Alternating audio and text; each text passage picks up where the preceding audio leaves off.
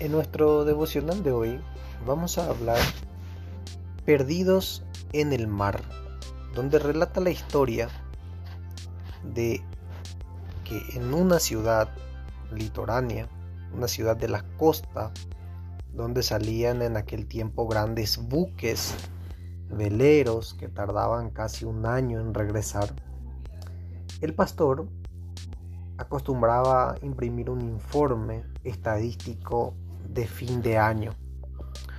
Uno de los fieles se dieron cuenta de una nota desacostumbrada, desacostumbrada, una nota diferente a las demás. Entre los registros que indicaban hechos y cifras de sucesos en el año, se hallaba esa nota. Perdidos en el mar 9. Los miembros de la congregación no sabían de ningún naufragio que hubiese acontecido entre los miembros de la iglesia durante aquel año, por lo que alguien le preguntó al pastor qué debería decir aquello.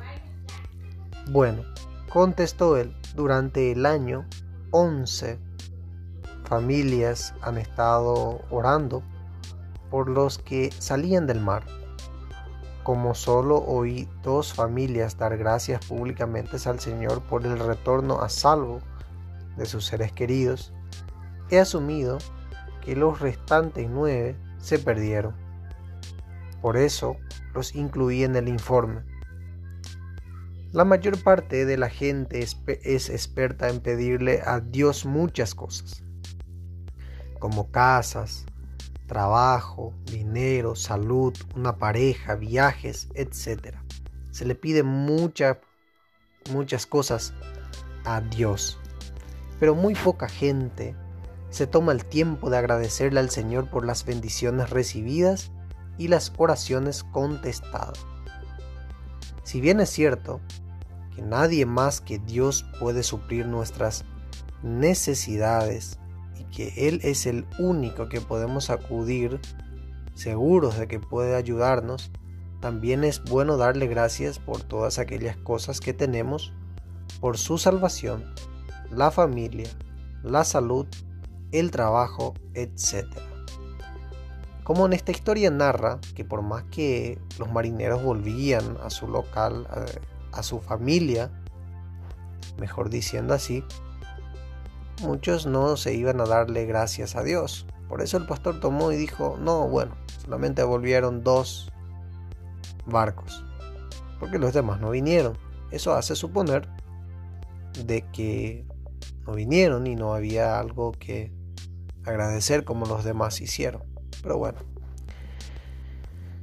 En la Biblia dice en Filipenses 4, 6 al 7, no se preocupen por nada, en cambio, oren por todo, díganle a Dios todo lo que necesitan y denle gracias por lo que Él ha hecho. Así experimentarán la paz de Dios que supera todo lo que podemos entender. La paz de Dios cuidará su corazón y su mente mientras vivan en Cristo Jesús. Filipenses 4, 6 al 7. Es verdad que nuestro agradecimiento debe ser a Dios y podemos hacerlo en una oración privada y personal. Pero también es bueno contar de las bendiciones de Dios a los demás, contarle a los demás lo que Dios ha hecho en tu vida y dar las gracias públicamente, no por, eh, no por orgullo ni queriendo presumir, sino porque eso ayuda a que la fe de los demás también se fortalezcan y crean. Por ejemplo, en San Juan capítulo 11, verso 41 y 42, tenemos este fragmento del relato de la resurrección de Lázaro. Así que corrieron la piedra a un lado.